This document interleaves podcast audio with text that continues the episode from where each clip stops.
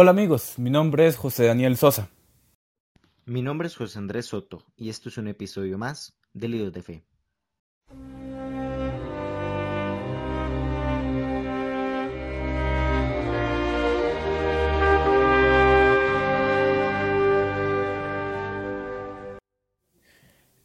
Y pues bueno, hemos iniciado el, el, episodio del día de hoy de una manera un poquito más diferente, porque vamos a hablar hoy de un tema un poquito más cuaresmal, Soto.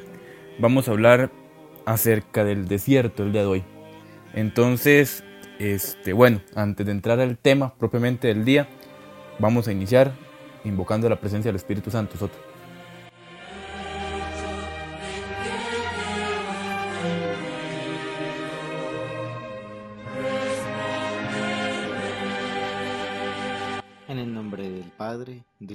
Y del Espíritu Santo.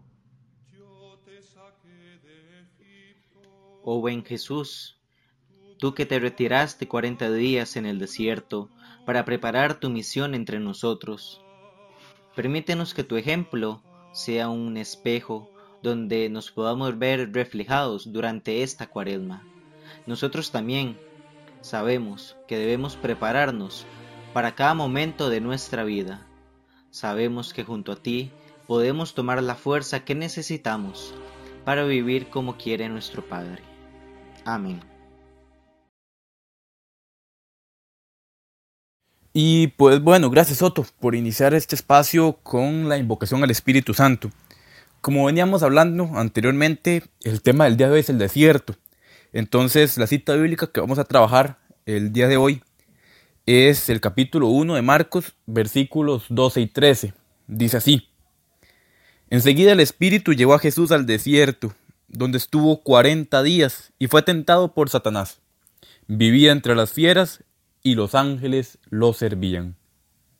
Palabra de Dios. Te alabamos, Señor.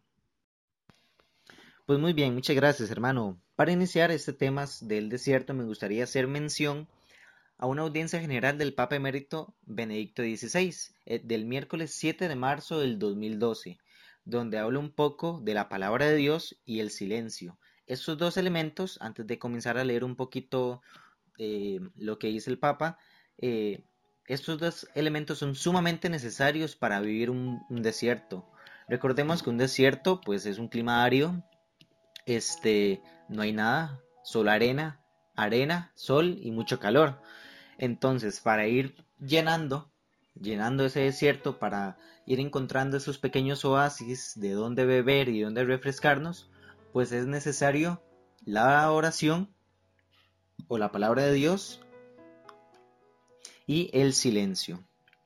Pues muy bien, dice así, y leo textualmente, es necesario el silencio interior y exterior para poder escuchar la palabra de Dios. Se trata de un punto particularmente difícil para nosotros en nuestro tiempo. En efecto, en nuestra época no se favorece el recogimiento. Es más, a veces da la impresión de que se siente miedo de apartarse. No se favorece el recogimiento. Es más, a veces da la impresión de que se siente miedo de apartarse, incluso por un instante, del río de palabras y de imágenes que marcan y llenan las jornadas. Qué bonito cómo el Papa nos, va introduciendo a esta temática porque nos va haciendo mención de que a nosotros mismos nos da miedo el silencio. Siempre estamos tan acostumbrados a estar este, lleno del, del, del sonido, del bullicio de los carros, de, de la música, o es cuando estamos solo en casa ponemos el radio para no sentirnos solos o el televisor y ponemos ahí cualquier canal que esté pasando música para no sentirnos solos. Y es que solamente a través del silencio y la oración podemos encontrarnos íntimamente con Dios. También dice el Papa Benedicto XVI que hay una segunda relación importante del silencio con la oración.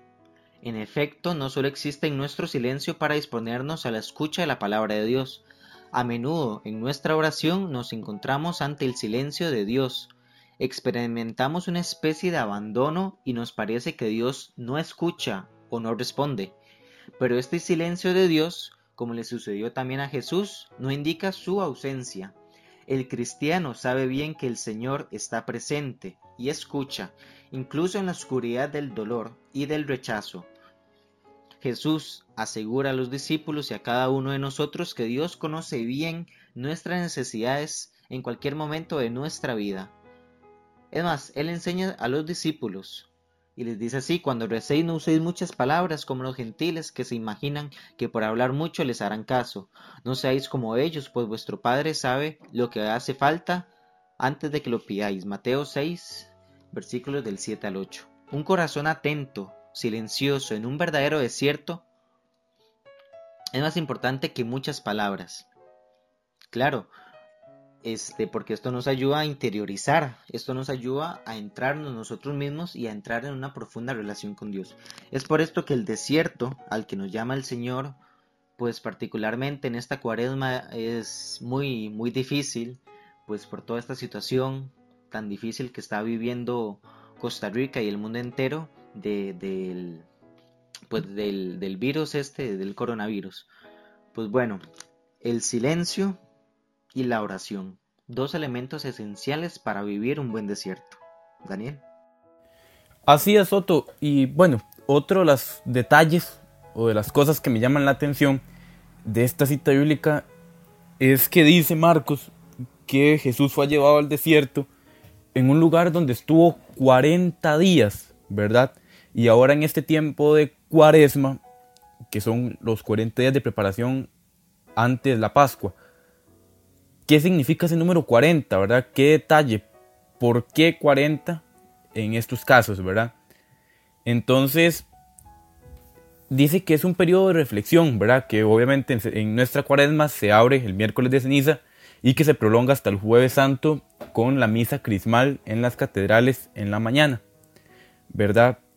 Este, el número 40 en la Biblia se basa o lo encontramos este, muchas veces o varias veces en, los diferentes libros de la Biblia, tanto en el Antiguo Testamento como en el Nuevo, ¿verdad?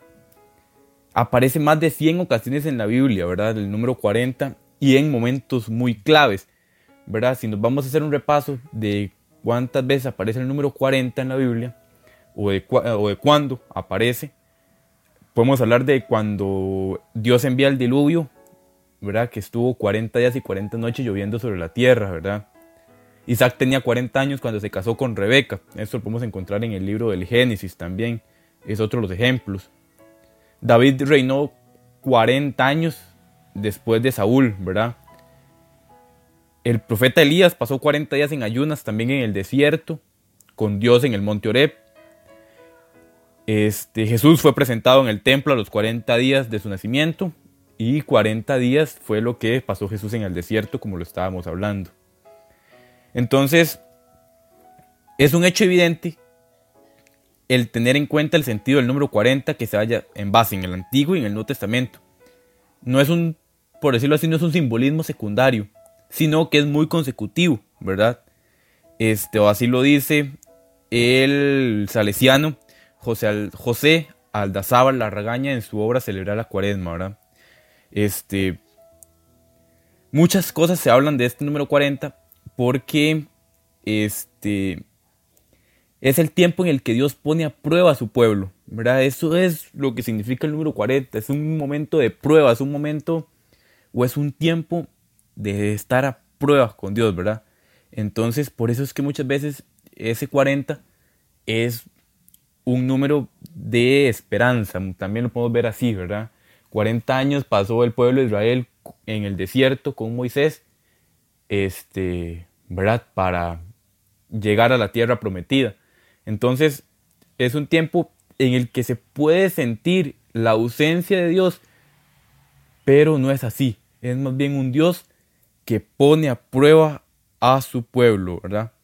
Entonces, es esto. También el número 4 en la Biblia simboliza el universo material seguido de ceros, que significa el tiempo de nuestra vida en la tierra, seguido de pruebas y dificultades, ¿verdad? Entonces, más o menos por ahí le vamos dando, ¿verdad? Para la iglesia, ya metiéndonos en nuestra actualidad, el número 40 siempre ha sido un tiempo de penitencia que marca el ayuno, ¿verdad? La cuaresma se prolonga seis semanas hasta, como lo decíamos, el jueves santo. Y principalmente el día de ayuno es este el, el viernes, ¿verdad? Que el origen de la cuaresma también viene en los acontecimientos que se dan en el Éxodo, ¿verdad? Porque es el tiempo de salida, ¿verdad? Es el tiempo de preparación del pueblo de Israel para la Pascua, ¿verdad? La Pascua, el paso. Entonces, de ahí es donde viene el símbolo 40 o el número 40 y cuál es su significado en la Biblia. Ahora es el tiempo de la prueba. Una prueba de la cual Jesús no se libró tampoco, puesto que fue 40 días al desierto a ser tentado por Satanás. Entonces, interesante esto del número 40, Soto. Así es, el número 40 es un número curioso. Es el, es el número eh, de días que Dios le anuncia al pueblo de Nínive y que envía al profeta Jonás a pregonar que será destruido en 40 días. También es la misma cantidad de días que Jesús fue al desierto, como bien explicaba usted al principio y lo acabamos de leer en el Evangelio.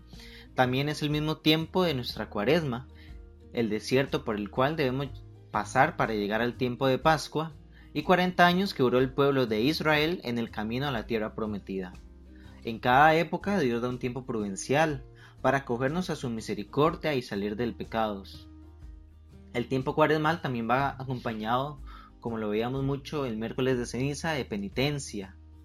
El ser penitente responde a la generosidad del Padre y nos ayuda dentro de nuestro proceso de conversión a valorar la misericordia de Dios, a devolverle simbólicamente un pequeño sacrificio, como lo puede ser evitar el uso del celular, por cierto tiempo días, el abstenerse de comer alguna carne en los días sugeridos por la iglesia, no ver tanta televisión, bañarse con agua fría, algo que sea un verdadero sacrificio para nosotros y ofrecerlo al Señor por nuestra conversión, haciendo de nuestra vida un ejemplo constante de oración.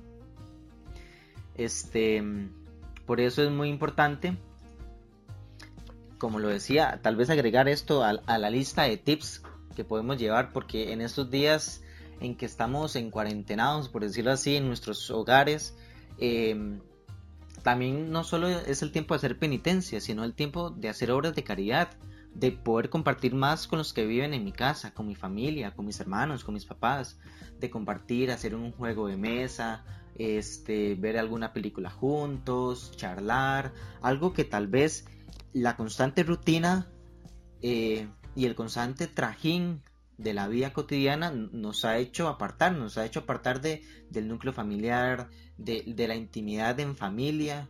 Es como volver a, la pequeña comunidad de donde nosotros hemos nacido. Entonces, eh, oración, silencio, penitencia y caridad para, este, para esta cuaresma. Daniel. Hablábamos, Soto, también que el el desierto, ¿verdad? Que mm, ubiquémonos en el desierto.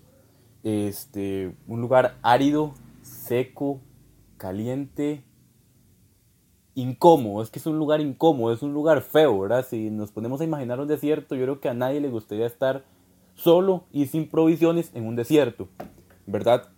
Entonces, este, yo creo que aquí la pregunta es la siguiente, porque decíamos que tanto el número 40 como el desierto es el lugar de la prueba, ¿verdad? Es cuando Jesús, o perdón, cuando Dios pone a prueba a su pueblo. ¿Para qué el Espíritu, para qué Dios llevó, llevó a Jesús al desierto? ¿verdad? Yo creo que es una pregunta muy válida en un momento así, es una pregunta también interesante, ¿verdad? Aquí lo que más cabe recalcar y queda más que claro es que Dios en la persona de Jesús se hizo hombre y asumió toda nuestra condición humana, menos en el pecado. ¿Verdad? Yo creo que es tan maravilloso y tan lindo sentir que nuestro Dios sabe qué es ser tentado. A ver, como humanos que somos, las tentaciones están 24/7. Eh, en la actualidad tenemos muchas tentaciones y al alcance de nuestras manos en la tecnología principalmente, ¿verdad? Entonces, Jesús sabe qué es ser tentado, Jesús sabe qué es la tentación. No sabe qué es caer en la tentación, porque si nos, vamos al Evangelio de Mateo, al Evangelio de Lucas, que nos relatan de una, de una manera más amplia eh, las tentaciones de Jesús, este, nos damos cuenta que Jesús logró vencer las tentaciones. A veces a nosotros nos cuesta mucho y terminamos cayendo en eso. Pero, a ver, Dios dice, mira, yo sé lo difícil que es eso, te entiendo. Hay una canción que dice que para un Dios que conoció la tentación, que conoció a un amigo la traición, yo no dudo, me perdone. ¿verdad? Yo creo que Dios es empático y es tan humano que sabe qué es caer en la tentación. O perdón, que sabe, que sabe qué es sentir la tentación. No caer, pero sí sentir la tentación. Entonces yo creo que Jesús va al desierto más que todo por eso. ¿Verdad? Jesús no tenía necesidad tal vez de ir al desierto. Pero Él va para hacernos partícipes, para hacernos sentir parte de su reino, para hacernos sentir parte de su iglesia, de su comunidad. Él dice, sí, yo soy Dios, pero soy humano, te entiendo. Entonces yo creo que este es eso, ¿verdad? Jesús no va a ser tentado por un pecado grave porque era un hombre justo. Las tentaciones de Jesús van en un ámbito mucho más espiritual. Lo mismo es cierto para nosotros hoy. Una persona verdaderamente espiritual probablemente no esté tentada a emborracharse o a usar drogas, pero sus tentaciones serán más parecidas a las que Jesús soportó, desobedecer a la palabra, probar la dependencia del Padre. Yo creo que, a ver, nuestra vida va marcando cuál es nuestra, nuestra tentación, ¿verdad? Yo creo que tal vez la tentación no es la misma para una persona que vive una vida consagrada a para un laico como nosotros que este, estamos mucho más expuestos al mundo en muchos ámbitos, ¿verdad? Principalmente nosotros como jóvenes, hay que decirlo. Nuestras tentaciones hoy van las fiestas, que no estamos diciendo que sean malas, pero son fiestas que a veces llevan alcohol, que llevan cosas que, ¿verdad? que no son tan lícitas, por decirlo así. ¿verdad? O nuestra tecnología hoy, y para no entrar en mucho detalle, ya sabemos qué cosas nos, nos, tienen, nos lleva la tecnología y que, que no son buenas, ¿verdad?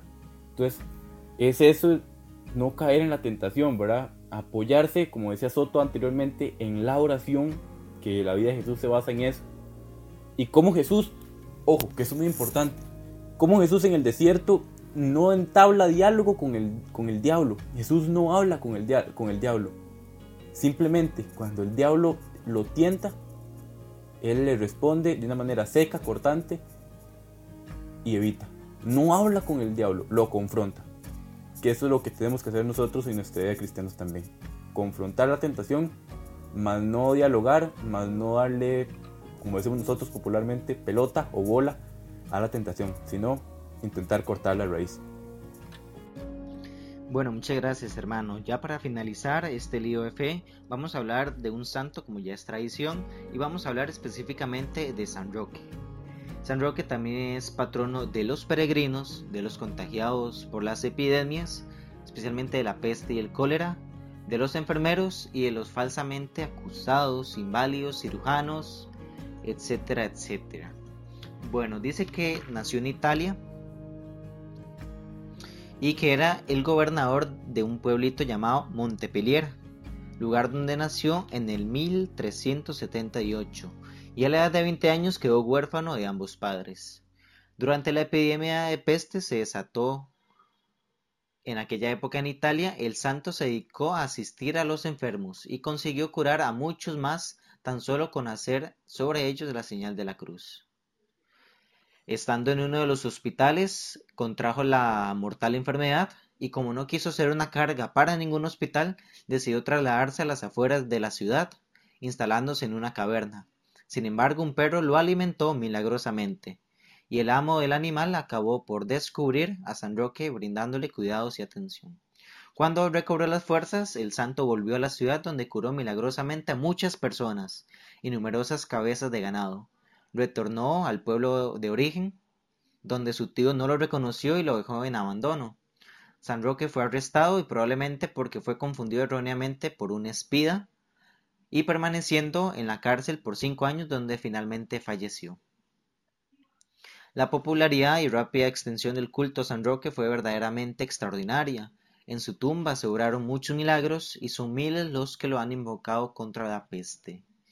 Sosa, yo creo que este es un santo al que nos podemos encomendar para que le lleve su intercesión al Padre Misericordioso, para que interceda por todos nosotros, que, estamos, que nos estamos viendo afectados por esta peste del coronavirus. Pues bueno, entonces este, a rezar y a pedirle a San Roque la intercesión, ¿verdad? Este, principalmente en este tiempo complicado que estamos pasando. Así que, San Roque ruega por nosotros.